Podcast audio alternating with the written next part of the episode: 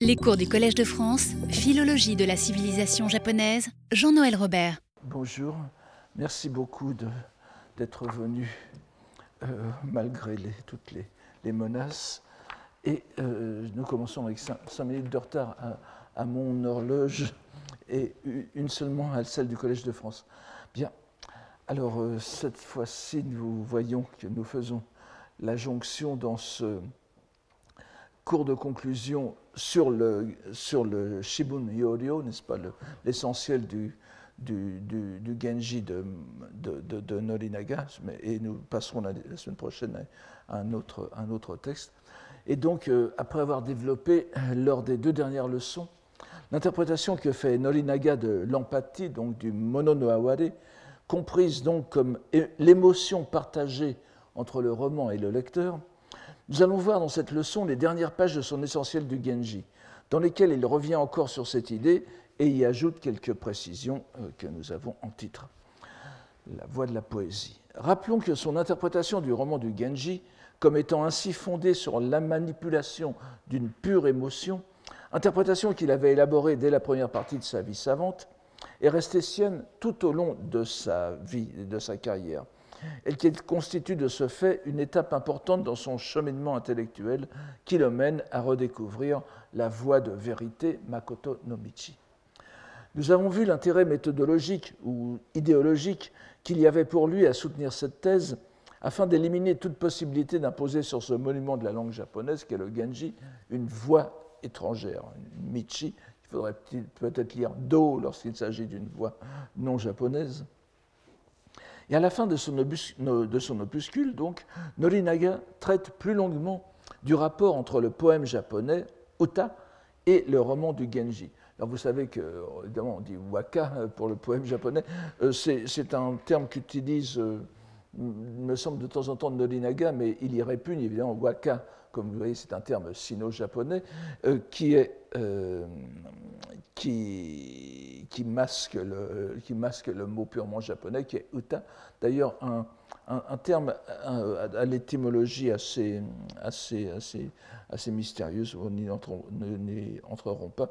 Et nous verrons tout à l'heure que waka est lu de toute façon en, kundoku yamato uta. Donc, euh, pour lui, le, poème, le poème japonais, c'est uta. C'est le terme qu'il utilise le plus souvent et donc le, rapport entre le poème japonais, le uta, et le roman du Genji. Après avoir souligné la différence avec les poèmes du Manyoshu, c'est ce qu'il appelle donc, il, fait quand même une distinction chronologique entre les, poèmes qui constituent le milieu poétique du Genji Monogatari, vous, allez, voir, euh, vous allez voir comment, et pré, la, pré-époque qui est le Manyoshu, qui est une époque, euh, qui, est une époque de, je ne dirais pas plus proche, mais enfin qui, qui, se, qui se met davantage dans, un, dans, un, dans une proximité, si vous voulez, du, du Kojiki, euh, ne serait-ce que par l'écriture. Et comme je vous l'ai dit, il y a, il y a dans, le, dans le mouvement non seulement de, de Norinaga, mais dans, chez tous les Kokugakusha, une dynamique du déchiffrement, de la, du, du, décryptage des, textes anciens comme le Manyoshu, etc. Alors, euh, euh, une opération que vous n'avez pas à faire pour le Kokinshu. Là, vous n'avez plus que de l'exégèse ou de l'herméneutique, si vous voulez. Mais le, décryptage, c'est-à-dire le fait simplement de pouvoir lire le texte, c'est le Manyoshu, le Kojiki et, quelques autres textes dont nous avons vu les, les intitulés la dernière fois. Donc, il remet le Genji dans le contexte de son époque, au sens le plus large. Bien que celle-ci ne soit pas précisée par la romancière, Isure no Tokinika, n'est-ce pas, commence le Genji. sous le règne de quel empereur était-ce on, ne sait pas exactement. Elle, fait une sorte de fiction historique, mais il est clair que c'est quand même plus ou moins son époque, hein, à deux ou trois générations près. Donc il est clair pour lui qu'il se situe après les ères Campio et Engi, donc qui vont donc de 889 à 923. le, roman étant date table des environs de 1000, de l'an 1000, 1008, vous savez, nous avons fait. Donc ça, fait un petit siècle auparavant, mais il y a énormément de, euh, ce n'est pas du tout un roman historique, il n'y a pas de reconstitution, de, tentative de reconstitution d'un temps ou d'une scénographie qui n'existe pas chez, chez Shikibu. elle décrit son entourage donc, ça, situe donc dans ces. Même si les poèmes montrent une certaine évolution, n'est-ce pas? Il, dit, il dit un moment Utanofu wa kawaritaru kotomo yaya domo, bien que l'on voit qu'il y ait une certaine, un certain changement dans, les, dans le style des poèmes. Donc, malgré cela, même s'il même, même en est ainsi, les mœurs restent les mêmes.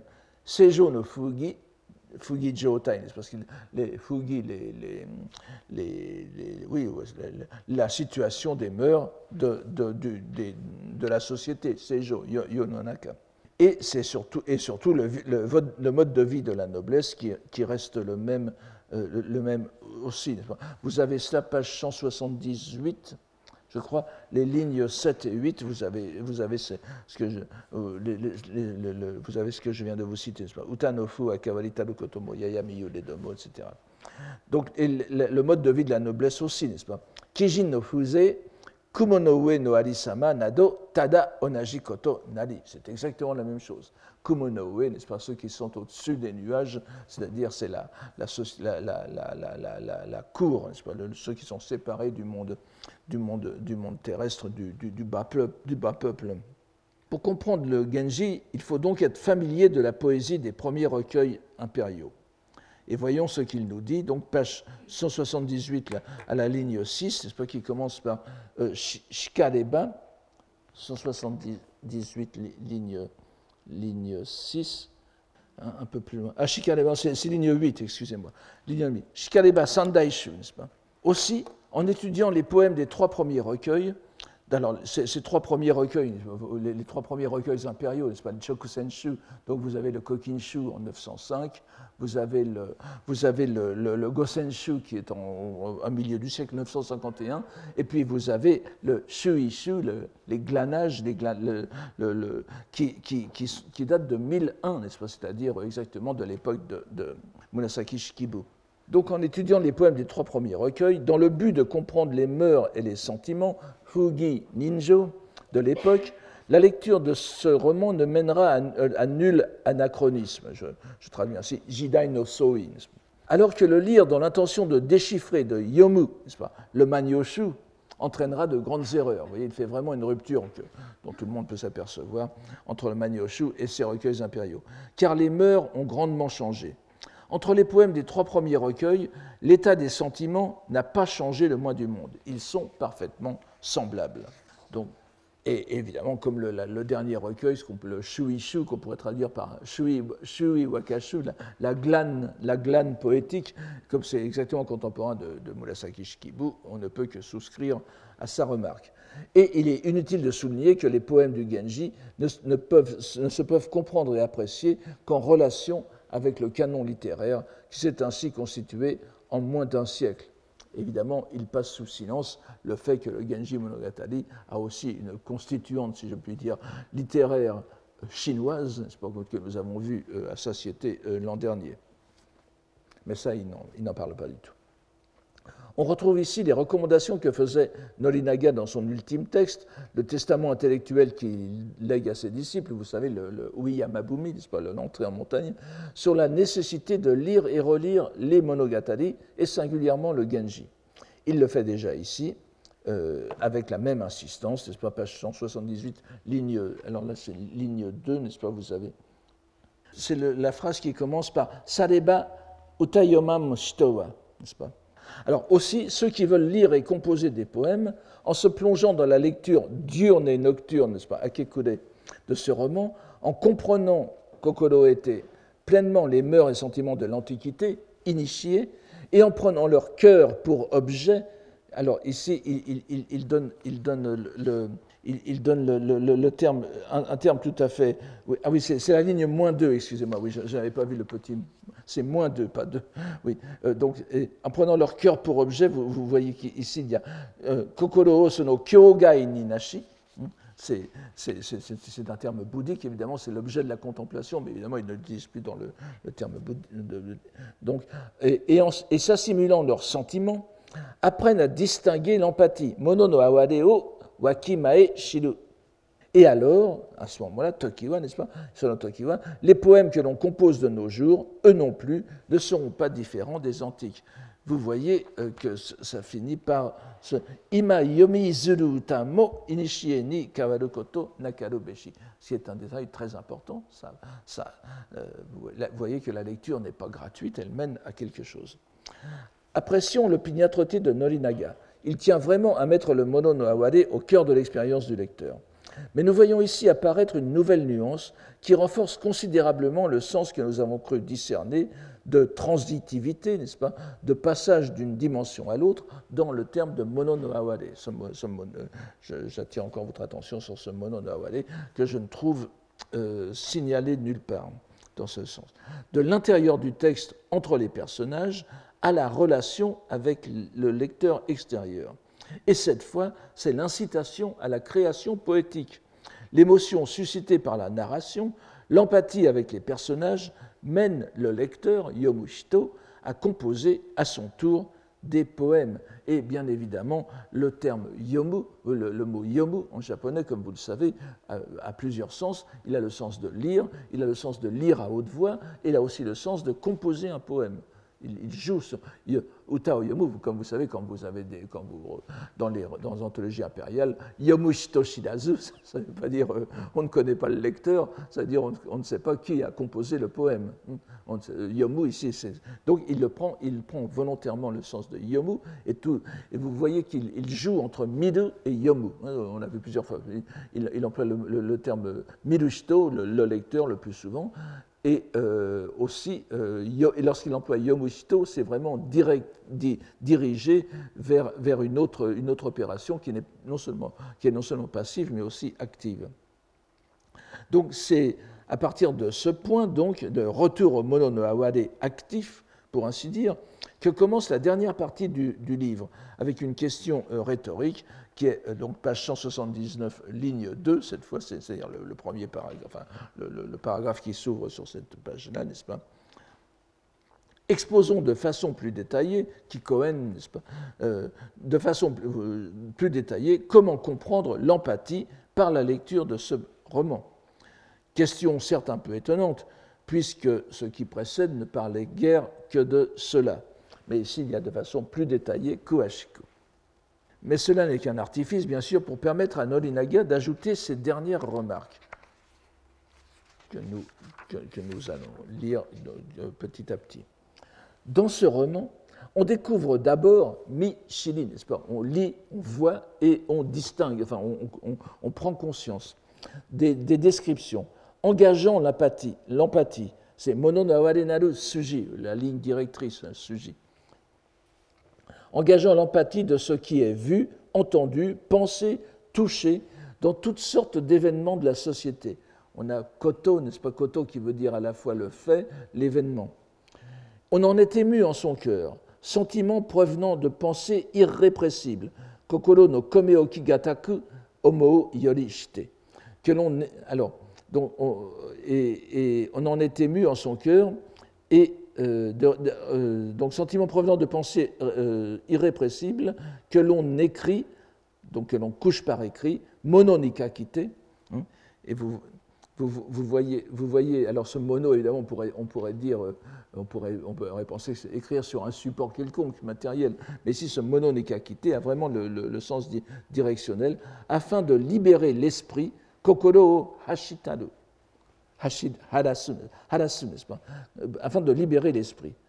Toutes les pensées qui se sont nouées dans le cœur, subete kokoro ni omoi musuboru koto wa, n'est-ce pas? C'est tout, tout, tout, tout, ce que, tout, ce qui constitue un blocage. Et vous voyez à quel point le vocabulaire est proche du vocabulaire de, la méditation bouddhique. Si vous lisiez le, le Tendai Shoshikan, par exemple, vous, trouverez, vous trouveriez par exemple presque les mêmes, les, les mêmes, les, mêmes, les, mêmes phrases, mais simplement euh, Naga, en les japonisant complètement et en l'isolant du bouddhisme, eh euh, arrive, à, une espèce d'expérience littéraire pure qui est en réalité dirigée par, non, ce n'est pas que lui se soit consacré à la méditation bouddhique, bien sûr, mais c'est comme qui dirait, dans l'ère du temps, c'est le Zeitgeist depuis, à l'époque de Heian, le Makashikan était, je vous l'ai dit euh, plusieurs fois, donc la, grande somme de contemplation était la Bible même des laïcs, n'est-ce pas? Donc, toutes les pensées qui, se sont nouées dans le cœur se narrent aux autres, katadu, katadi, ou se trouvent couchées par écrit, et par là même se trouvent dénouées et dissipées. C'est un vocabulaire de la, de la méditation. Mais la, la, méditation, et cette fois, c'est l'acte littéraire. Dans ces lignes, Norinaga nous donne une brève description de ce que font les personnages du roman. Mais l'expression est assez ambiguë pour pouvoir aussi s'étendre au lecteur, mi shidi. Parce qu'évidemment, tout ce qu'il décrit, c'est aussi la, psychologie des personnages. Le, Kokoro ni Musubo Mono, n'est-ce pas Ce sont les, héroïnes, ce sont les, euh, qui, s'expriment par le, par, le poème. Mais tous les sens peuvent mettre en branle l'empathie. Et celle-ci, on le voit, mène directement à la création poétique qui permet de dissiper les, blocages mentaux, comme on aurait pu le dire à une certaine époque chez nous aussi. Certes, ils mentionnent ensemble kataru et mononikakizu, mais à la phrase précédente, il n'y a que mononikaku. Donc, euh, kataru implique l'acte de langage, l'acte oral, Mono, kakiizu, kakiizu c'est écrire, n'est-ce pas? Mononikaku, vous, avez les deux fois. Mononikakiizu, euh, euh, c'est rédiger quelque chose. Et il semble certain que c'est d'abord l'acte d'écrire qui est pris en considération par Norinaga. Les le kataru, ce sont les personnages à l'intérieur du roman qui dialoguent. Il se peut d'ailleurs ici que le verbe kataru se rapporte simplement au dialogue des personnages encore que la construction grammaticale le différencie bien de l'acte d'écrire qui suit. Quoi qu'il en soit, le mononoaware, l'empathie, est bien moteur de la création littéraire. Et nous voyons aussi que l'effet de cette dernière est de dissiper toke sanzu, n'est-ce pas? Kaisan, kaisan, qui est un terme qu'on trouve fréquemment dans les on pourrait dire dans le bouddhisme, donc qui est de dissiper les blocages psychologiques suscités par l'intensité des émotions. Mais cette dissipation des blocages est présentée par notre auteur comme indissociable du mouvement d'empathie et de l'expression littéraire. Voyons comment, plutôt comment il l'a décrit, page 179, ligne 5, à partir du. donc, euh, euh, Sate sono murasaki shikibu, n'est-ce pas? 79, euh, ligne 5. J'espère que vous le trouvez. Euh, Sate sono Murasaki Shikibu. Bon, écoutez, nous allons perdre trop de temps. Je, pense qu'il est, là, en tout cas. Euh, ça, commence par Sate Murasaki.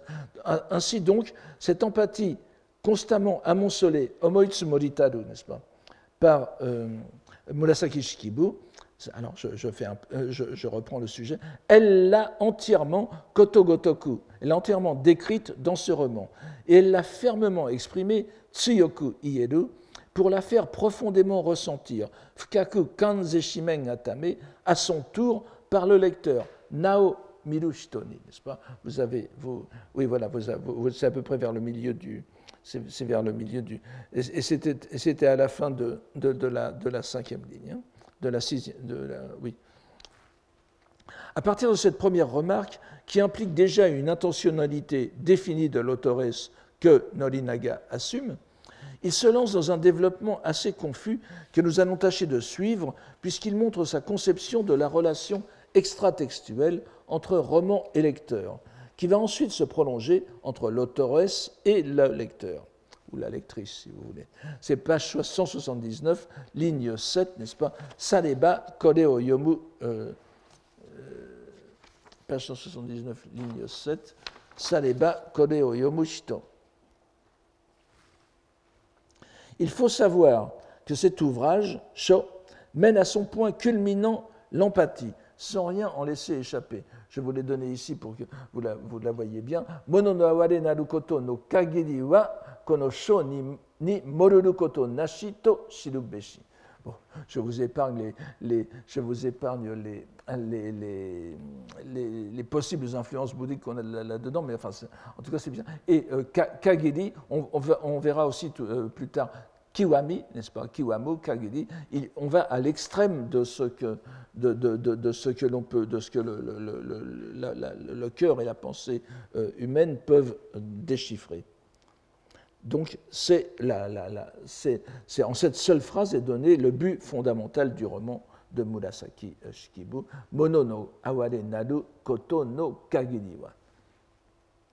Konosho, il faut peut-être lire ici Konofumi, n'est-ce pas plutôt? Ainsi donc, que ceux qui le lisent, pensent en leur cœur qu'ils doivent vraiment en être ainsi et en soient touchés, revient à ce que les lecteurs prennent conscience de l'empathie. On a vu ce Genisamo Adobeki, Genisamo Adobeki, en lisant ce que font les personnages, les, lecteurs se, trouvent persuadés de la vraisemblance des sentiments. Ce Genisamo Adobeki, n'oubliez pas, je le redirai encore, c'est semblable au mot Makoto, et c'est la vérité, la vérité du roman. Vous savez, vous vous souvenez, c'est l'une des, questions que se posaient les moines dans le no, euh, dans le no Genji Kuyo. Est-ce que tout cela est vrai? Et c'est toujours, et, Norinaga donne la réponse, oui, c'est vrai, mais c'est une vérité euh, psychologique. Donc il revient, est-ce que tout cela est vrai? Et ce Geni Adam, il doit en être vraiment ainsi, répond à la question. Mais la dimension de réalité envisagée n'est pas la même, probablement, que celle que nous avions dans le No Genji Kuyo. Il s'agit ici d'une véracité plutôt qu'une vérité, la vérité des sentiments exprimés par la romancière qui déborde chez elle aussi, n'est-ce pas? Murasaki Shikibuna Tsuneni Omoi Tsumoritaru Mono no Awade. C'est chez elle aussi que ce Mono no Awade bouillonne car elle est la première à ressentir de l'empathie pour ses, personnages. Il poursuit donc ensuite sur cette idée, c'est la ligne 9, Sayo ni ngatameni, afin donc, je, vous, lis ici, afin de susciter un tel sentiment, elle a décrit kaki nashitade, avec une particulière profondeur, kotosarani fukaku, l'empathie des personnages. En raison de cette description en profondeur, il répète, n'est-ce pas, on en vient facilement au sentiment shito no et la prise de conscience de, l'empathie, mononawade oshirukoto, se fait d'autant plus facile et profonde. La ligne est donc bien tracée. Description, sentiment, empathie. Et il décrit un peu plus en détail cette procession, entièrement psychologique, bien sûr. C'est page 179, la ligne, à partir de la ligne moins 3, qui commence par Tatoeba, vers la fin de la ligne. Par exemple, en lisant la description de l'état d'esprit, Kokoro no Yo, des personnages plongés en des réflexions d'une profondeur absolue, Warinaku Fukaku, le fait d'estimer qu'il doit en être vraiment ainsi, encore une fois la même expression, Geni Sanimo Arubeki Koto, revient à pénétrer intuitivement, Suisatsushite. Le terme Suisatsu est important ici. Euh, la dernière ligne, c'est vers la fin de la dernière ligne de cette page à pénétrer intuitivement le cœur de ces personnages et à prendre conscience de l'empathie ressentie à leur égard. On remarque l'éruption dans cette phrase d'un terme qui va, se retrouver souvent répété dans les pages suivantes. Suisatsusuru. Suisatsusu. Verbe sino-japonais que l'on pourrait considérer comme synonyme de suiryosuru. Suiryosu en classique, et qui pourrait alors être, lu oshi hakado on trouve ce, terme aussi parfois, de chez Nolinaga, et qui pourrait être lu Oshi Hakadu, on retrouvera tout à l'heure Hakadu d'ailleurs, en, lecture euh, explicative. Et d'ailleurs, on, sait que Nolinaga aime jouer sur la possibilité de lire ses composés sino-japonais en kundoku aussi. Ce suisatsu, il n'est pas dit qu'on ne lise pas ici Oshi Hakadu ou tout simplement Oshi, mi, Miru, mais c'est peu, peu probable. Le sens est donc d'observer attentivement n'est-ce pas Afin d'élaborer à partir de cela une conjecture, suit. Le terme d'intuition, encore une fois analysé étymologiquement, du latin intuere, c'est regarder dans, ça correspond un peu à l'anglais insight, n'est-ce pas Regarder à l'intérieur, qui rappelle le, mot, le, terme homoi italu que, que l'on vient de voir. Mais le terme évoque malgré tout une lecture consciente et inquisitoriale en quelque sorte. Il s'agit d'observer les actions des personnages pour en comprendre les motifs psychologiques. Nous avons ici une description beaucoup plus volontariste de l'action du lecteur dans la production de l'empathie. Ce serait l'intention de comprendre qui la provoquerait. Et Nolinaga produit, poursuit ainsi sa description du personnage, c'est la dernière ligne, n'est-ce pas? Quant à la raison pour laquelle on procède à cette observation intuitive. C'est à cause de la description détaillée des motifs iware conduisant à telle réflexion que par leur lecture, soléomité, on pénètre intuitivement. Et on pénètre intuitivement leur pensée, le kokoro, n'est-ce pas, la pensée des personnages. Cette phrase peut sembler tout simplement être une lapalissade, ou pour le dire de façon plus grandiose, une tautologie. Mais Nolinaga va avancer un peu plus dans son analyse et nous allons voir que nous risquons de déboucher sur quelque chose comme l'intuition et réflexion. C'est page 180 à partir de la ligne 2. Yorozu no Koto, Mina, etc. Il en va de même de tous les événements, de tous les événements narratifs, n'est-ce pas, Koto, en faisant correspondre Hikiawase, tel événement ou tel objet, Koto, avec telle pensée, Kokoro, telle réflexion, Omoi, vient à l'existence, en correspondance avec telle chose, Kayo Kayo no Koto ni En entendant telle ou telle chose, on pense de telle ou telle façon. En voyant telle ou telle chose, on a tel ou tel état d'esprit. Et en examinant ainsi intuitivement Suisatsu, les myriades d'événements, Yorozu no Koto, on parvient alors, par la lecture du roman Monogatari o Mite, à comprendre l'empathie.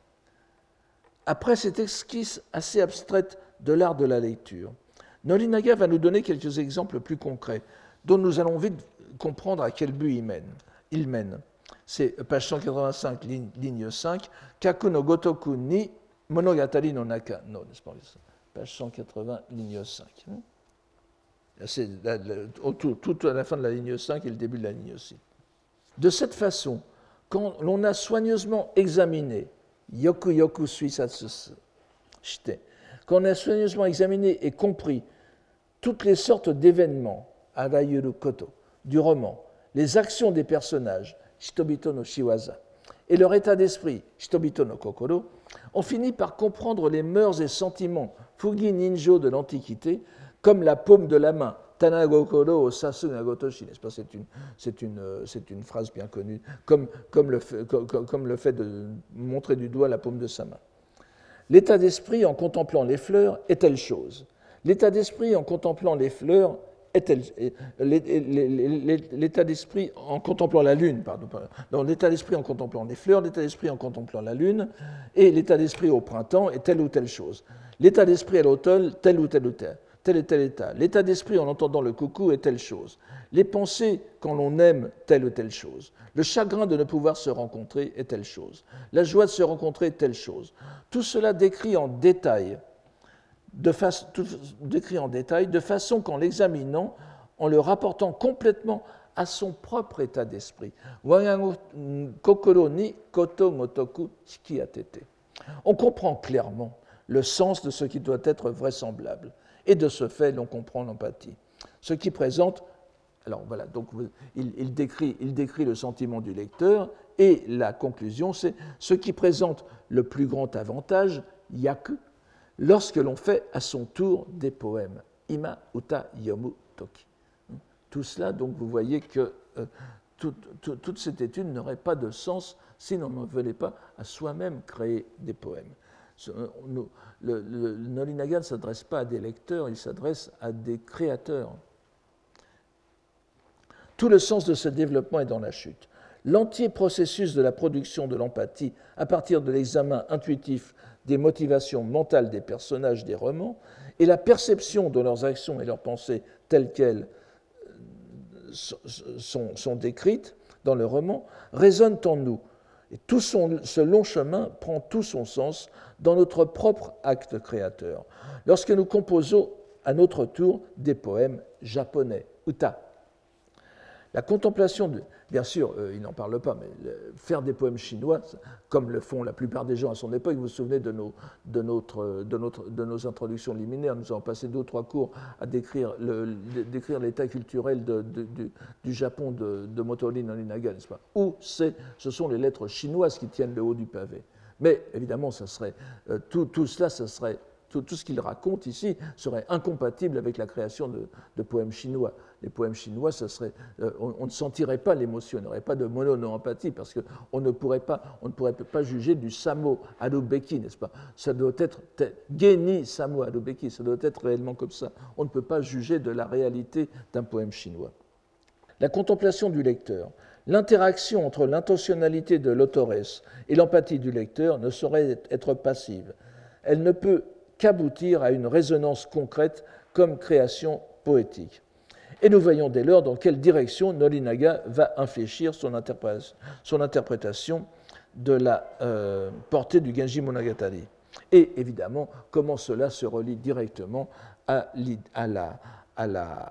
sa pensée plus générale, à sa philosophie plus générale du Makoto no Michi, de la voie véritable. Le paragraphe suivant, alors c'est le, page 180, le, dernier paragraphe, donc c'est deux, lignes avant la fin, n'est-ce pas euh, S'ouvre sur une affirmation décisive.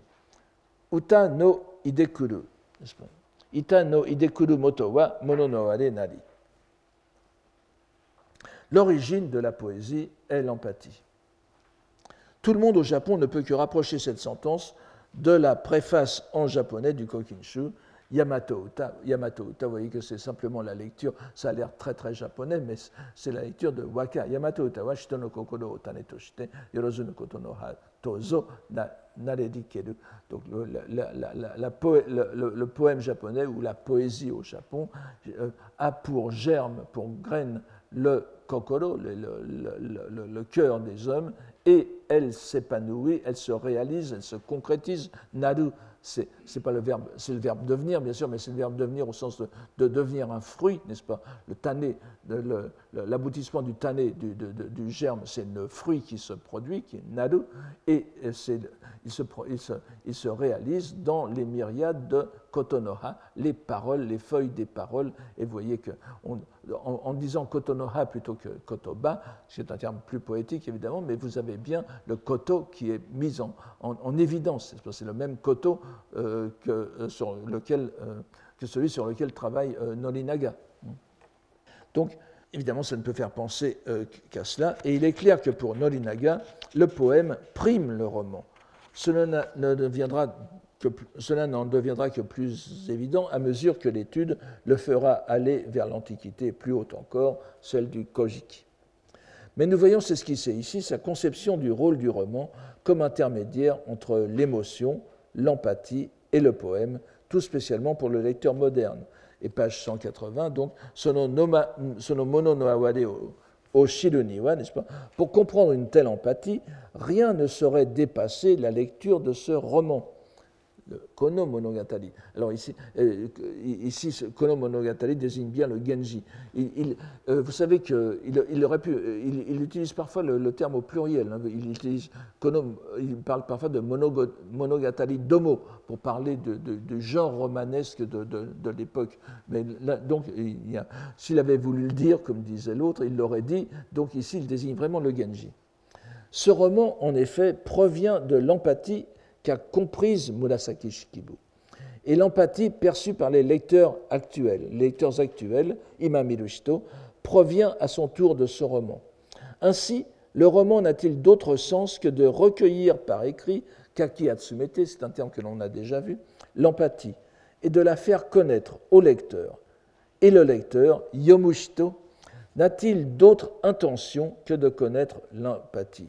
Cela est l'intention profonde de la voix de la poésie. Kore, kado, utano michi no hoi nari. Moto no kokoro. Arrêtons-nous un court instant sur cette phrase décisive et savourons tout d'abord le jeu des termes utilisés par Nolinaga, qui désigne tout d'abord par Guy, le, si, vous regardez, le, euh, le roman n'a-t-il d'autre sens que de recueillir par écrit? Guy, n'est-ce pas? Et il a ensuite n'a-t-il d'autre intention i ou kokoro. Le i, le i, euh, de imi peut se dire kokoro aussi. Donc il utilise un terme chinois, gi, et un terme, un caractère chinois mais à, lire en japonais, kokoro ici. Alors évidemment, ce terme de gi est souvent utilisé euh, en chinois euh, comme opposé à la lettre, n'est-ce pas, bun, et il signifie le plus souvent le sens tel qu'il est exprimé par l'écrit, sens superficiel ou non, tandis que le second, aussi lu kokoro, signifiera le sens plutôt caché, celui qui est latent dans la conscience de l'auteur du texte. Les deux caractères se trouvent unis dans le binôme igi, vous connaissez, qui réunit précisément les deux dimensions. Et si nous voulions systématiser, peut-être au-delà du raisonnable, mais pour l'instant je, le dis assez brusquement, si nous voulions systématiser les deux nuances, nous dirions que le gui est tourné vers l'extérieur, le i concernant plus l'intériorité de celui qui écrit. N'oublions pas l'acception scolastique du terme gui, dont nous avons souvent répété qu'elle se traduisait fort bien en français par le mot dogme. Vous vous souvenez, dans le bouddhisme, gui c'est le sens porté par le texte, mais c'est le sens qui devient un motif de réflexion, de, réflexion euh, scolastique. Et le dogme ne se trouve pas, intégralement porté par la lettre. C'est pour ça qu'on distingue Boon et Guy. Car n'oublions pas qu'il se comprend à plusieurs niveaux. Le Guy est susceptible de plusieurs interprétations. Et pour une même expression littérale, il y a une pluralité de sens possibles. Mais ces sens se laissent définir par des critères précis, fondés sur le contexte, soit du niveau du pratiquant, soit de la doctrine dans laquelle ils apparaissent. Si vous lisez des, si vous lisez des, textes scolastiques Tendai, et puis d'autres écoles, mais le Tendai a particulièrement systématisé ça, vous trouverez bien sûr la même lettre, Bun, et vous trouverez un Gi, donc un, dogme sur lequel réfléchir, dépendant de la lettre, mais dont le sens va, euh, dans le sens plus profond, va être déterminé par le niveau de la doctrine dans lequel la lettre s'est exprimée. Donc le, le, le, le gui, c'est le, sens au-delà de la lettre, mais ce sens a, lui aussi plusieurs niveaux. C'est donc quelque chose qui est tout à fait scolastique, et c'est amusant de voir qu'il distingue ici le gui du i kokoro, qui est vraiment la rencontre directe et qui correspondrait peut-être au quatrième des sens, enfin ben, je n'entre pas euh, possible. Donc l'intention, le i, le kokoro, est purement subjective et ne dépend que des émotions du cœur au moment où l'expression littéraire est réalisée. Il n'est pas question ici des procédés de, méditation sur le texte qu'implique le gui. Cette intentionnalité en son intégrale sincérité, c'est l'intention foncière. Hon-i, ou plutôt euh, lu euh, hoi. On peut lire hon-i ou hoi, et quand on lit hoi, évidemment, c'est plus japonisé. Vous voyez, la disparition de la nasale finale de hon donne un terme qui, qui peut passer dans un, dans un poème japonais. Et ça passe pour un Yamato Kotoba. Nous avons vu que Norinaga utilise ce terme à propos de l'intention première de la romancière, mais hoi désigne avant tout l'intention poétique d'un poème, le sens et l'intention de sa création. Ici, Norinaga en élargit la portée à la voix de la poésie en général.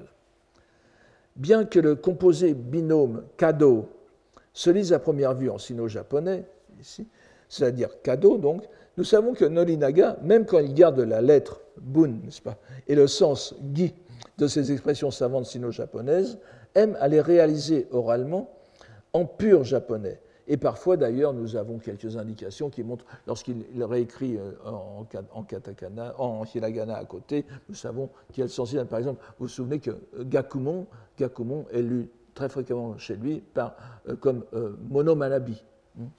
Et il est très probable qu'il ait ici oralisé le, contenu, le composé euh, Kado en utanomichi.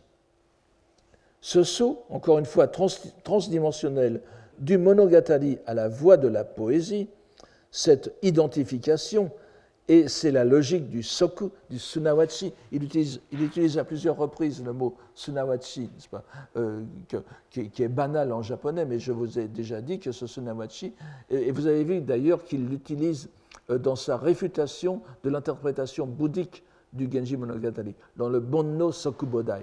Les, les, passions, c'est l'illumination. Vous avez le soku, c'est le sunawachi. Le sunawachi identifie deux choses. Hein. Et euh, donc, cette, identification qu'il propose entre le, entre, entre mono et la, la, poésie, c'est cette force unificatrice, c'est la, c'est la euh, et le, et le, et monogatari. Donc les, deux, les monogatari et poésie, sont liés par le mononoawade. Il nous faudra revenir sur la question. Mais posons d'ores et déjà que Norinaga ne fait que poursuivre un long mouvement historique d'identification de la voix de la poésie. D'identification à quoi, vous allez dire? À autre chose à chaque fois. Jugé à telle époque fondamentale. Nous avons vu qu'à la fin de l'époque de Heian et de l'époque de, Kamakura, qui est donc l'époque de Jien, le Kado, la voix de la poésie, étant identifié, Sunawachi, à une autre voix qui est la voix de Bouddha, tout simplement, Butsudo. Hmm? C'était une première identification. C'était à elle, à la voix de Bouddha, que s'identifiait la voix de la poésie. C'est le fondement même du, euh, du, du, du, Honji Suijaku, n'est-ce pas, de, de la, philosophie de l'assimilation des Bouddhas et des, et des Kami. Et en même temps, c'était sur cette idée que reposait la notion du uta, de la, du waka, du poème japonais, comme dharani. Hein, c'est-à-dire que, donc, dès l'époque de Kamakura, on avait identifié les deux. Euh, retenez cette identification parce que vous allez voir que ça, nous mène un peu, euh, ça nous mènera euh, au but, bien qu'il soit tout à fait différent. donc il y avait déjà cette, identification. Et maintenant, Norinaga identifie encore le cadeau à autre chose. Donc, qu'est-ce qui reste des, des deux identifications? C'est à chaque fois le cadeau, utanomichi, n'est-ce pas? C'est le seul terme pérenne des identifications qui s'opèrent le long des siècles la voix de la poésie identifiée à autre chose. C'est donc elle qui est élaborée en essentiel immuable, hontai, de l'âme japonaise, du Yamato Gokoro. Vous voyez, vous voyez que c'est à chaque fois on retombe sur Utanomichi, c'est la logique du, mot, du verbe, euh, retourne, revient là-dessus. Le reste du paragraphe ne fait que prolonger cette révélation du sens profond, de l'intention profonde de la voix de la poésie. Donc c'est page 180, excusez-moi, euh, de, ligne 3, n'est-ce pas? Mono no aware o shiru yori. Il n'est pas de roman, monogatari, hors de la connaissance de l'empathie, ni de voix de la poésie. Vous voyez, cette fois, il met les deux ensemble. Et c'est pour, pourquoi il n'est pas de voix de la poésie hors de ce roman, Kono Monogatari, du Genji, que les érudits, les Gakusha, méditent, bien cela, yoku yoku omoi hakarite. Vous voyez ce omoi hakaru qui ressemble beaucoup à Suisatsu. Et tiennent pour indispensable, yoseyo, de prendre conscience de l'empathie. Car cela revient, Sunawachi encore, à connaître ce roman. Et cela revient à comprendre Satoru, la voix de la poésie.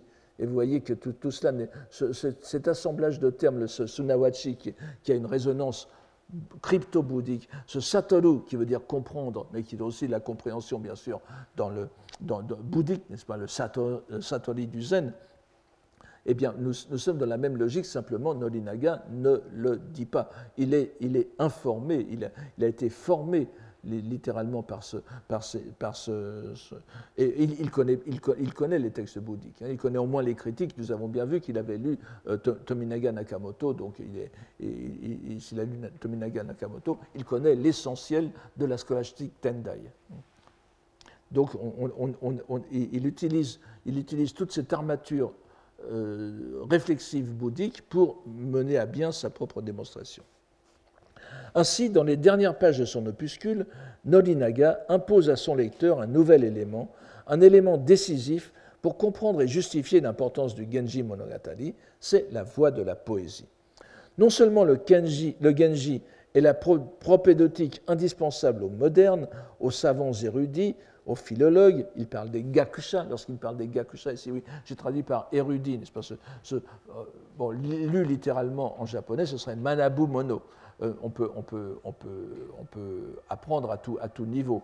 Mais évidemment, le, euh, le, mot, anglais, le mot anglais student est bien d'ailleurs, parce que student veut dire à la fois un étudiant et quelqu'un qui étudie quelque chose plus, presque un, érudit aussi. Donc, il faudrait traduire comme ça. En tout cas, ici, Gakusha veut dire aussi Koku Gakusha, n'est-ce pas, spécialiste, celui qui se consacre à l'étude de la philologie japonaise qui sont donc, constituent l'essentiel des, auditeurs et disciples de, Nolinaga. Donc, c'est, le, Genji est une propédeutique, hein, il, faut, il, euh, il, faut le tenir pour essentiel, yo zeyo, mais il, n'est autre que la voix de la poésie elle-même. Et le mononoawade, l'empathie qui fonde le roman, est aussi à l'origine de cette voix. Selon sa méthode, à laquelle nous sommes à présent habitués, Nolinaga va consacrer les toutes dernières pages à retourner sur ses ruminations en y incluant cette fois l'identification à la voix de la poésie qu'il vient de rappeler. Au risque de lasser les plus aguerris, nous allons malgré tout lire ces pages, qui sont importantes pour comprendre le lien logique qu'il établit avec la suite de sa réflexion, celle qui le mènera à la mythologie de la voix des dieux. Il reprend donc à partir de sa critique des commentaires imprégnés de mentalité chinoise et qui voit partout du confucianisme et du bouddhisme. C'est page 181, euh, paragraphe 2, n'est-ce pas? Shikaruni Shosho no Omomuki. Et cependant, la teneur des commentaires, donc les, différents commentaires qu'il a étudiés, euh, qu'il a étudiés avant de se lancer dans, enfin, en se lançant lui-même dans l'étude du, Genji, mais il, a vraiment, il, a, vraiment fait le tour des grands commentaires encyclopédiques de l'époque d'Edo. Donc la, teneur des commentaires tente à faire de l'édification morale, vous vous souvenez, Imachime, la, remontrance, le sens profond, le sens foncier, hoi, il reprend, encore le sens euh, hoi de ce roman, afin d'amener le lecteur à rectifier sa conduite. Sono mi no imashime to seshime. Cela constitue un obstacle diabolique à la compréhension de ce roman. Ma euh, il, arrive ici avec un, nouveau terme euh, qui va, imprégner toute, la fin, de, son, opuscule, n'est-ce pas?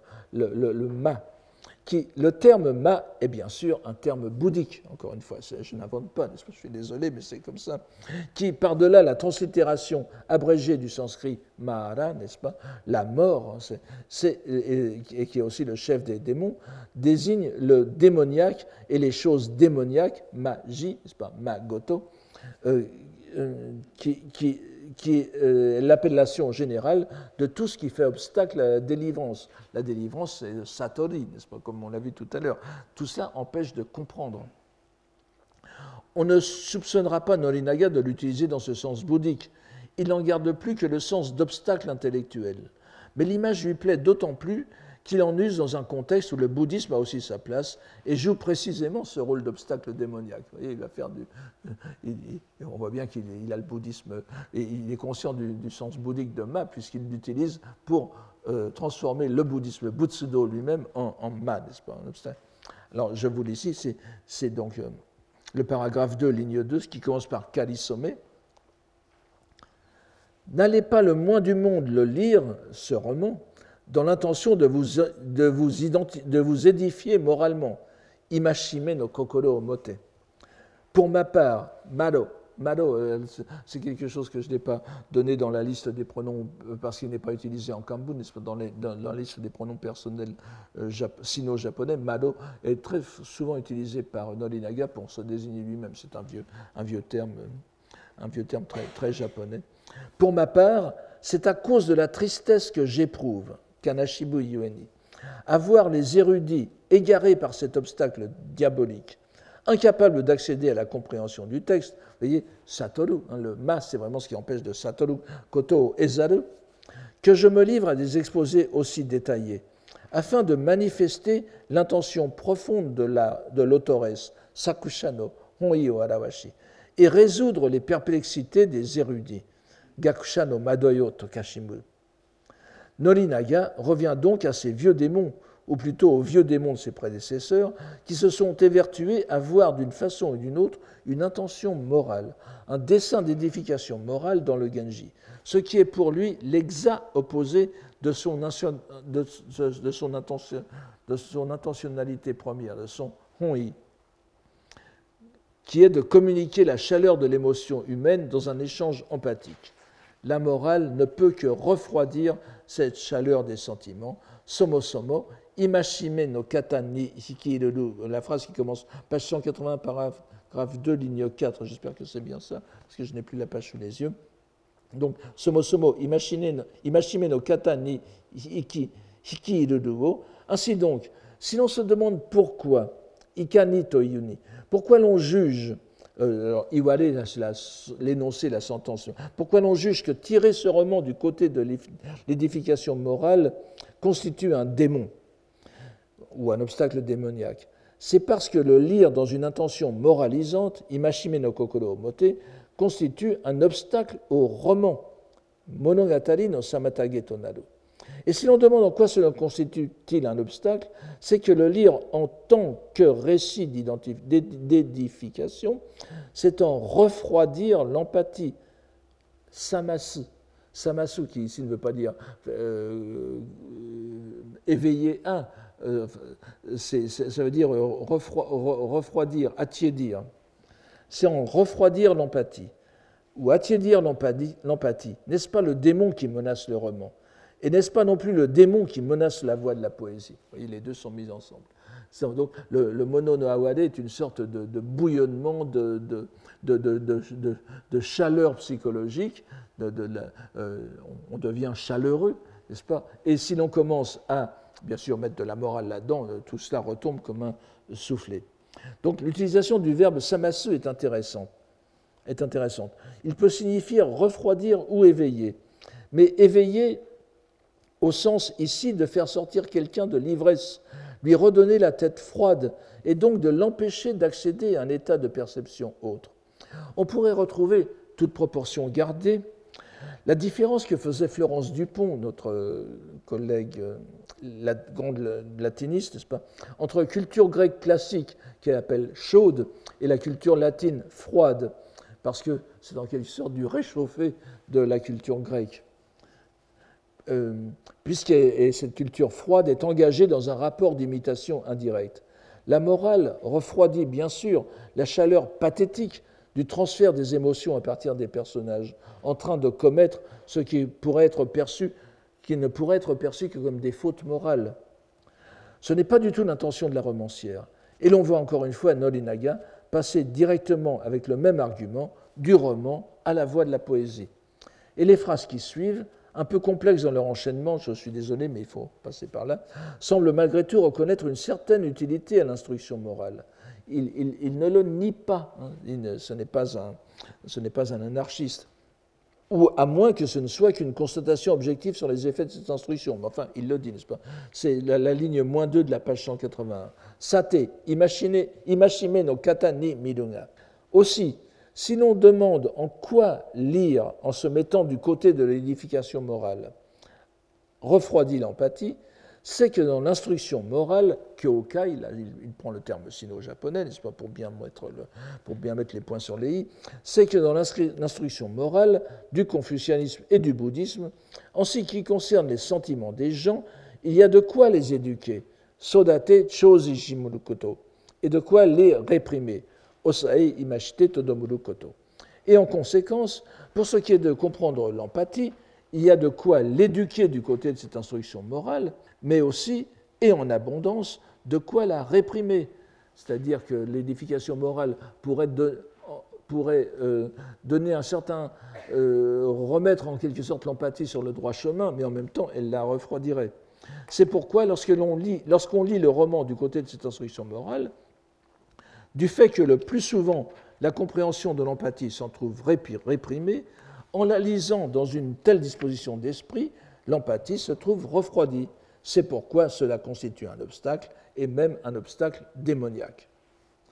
Donc, l'instruction morale est bien une instruction qui, d'un certain côté, développe l'esprit du côté de la formation morale, mais de l'autre, empêche le mononoaware de se donner libre cours puisqu'il ne peut être perçu que comme moralement blâmable. Il y a bien une différence de nature entre le roman, le Genji Monogatari, et les autres livres que nous voyons, page 182, n'est-ce pas, euh, à, partir du paragraphe 2, Kono Monogatari mo Kado mo. Ce roman, de même que la voix de la poésie, on pourrait dire, on pourrait dire ici Kono Monogatari mo Utano Michimo, n'a pas pour intentionnalité foncière la voie du confucianisme et du bouddhisme. Comme l'empathie des êtres est leur intentionnalité foncière, les comprendre comme ne faisant qu'un avec ses ouvrages académiques Michimichiki Shosekito, c'est aller grandement à l'encontre de leur intention primordiale. Donc le Genji, qui est la voie de la poésie pour son époque, euh, n'a rien à voir avec, les, avec les, autres ouvrages.